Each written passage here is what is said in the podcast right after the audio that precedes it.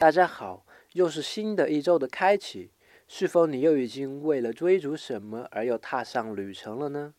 有些人在追逐金钱、权力、荣誉的时候会有羞愧感，因为受到社会上某些价值体系的影响，他们认为这些东西是不干净的。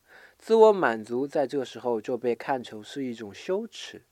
其实，神当初创造了我们这个世界，并赋予了每个人可以自由选择的权利。如果说我们做了所谓的错事，就要遭受无休止的惩罚，那神给我们的选择又哪里有真正的自由可言呢？全能的上帝呀，是不会出错的，一切都刚刚好，享受一切吧。今天回复“满足”两个字。给你看看神是如何说自我满足的，也许你还能看出你的观点与神到底差别所在呀。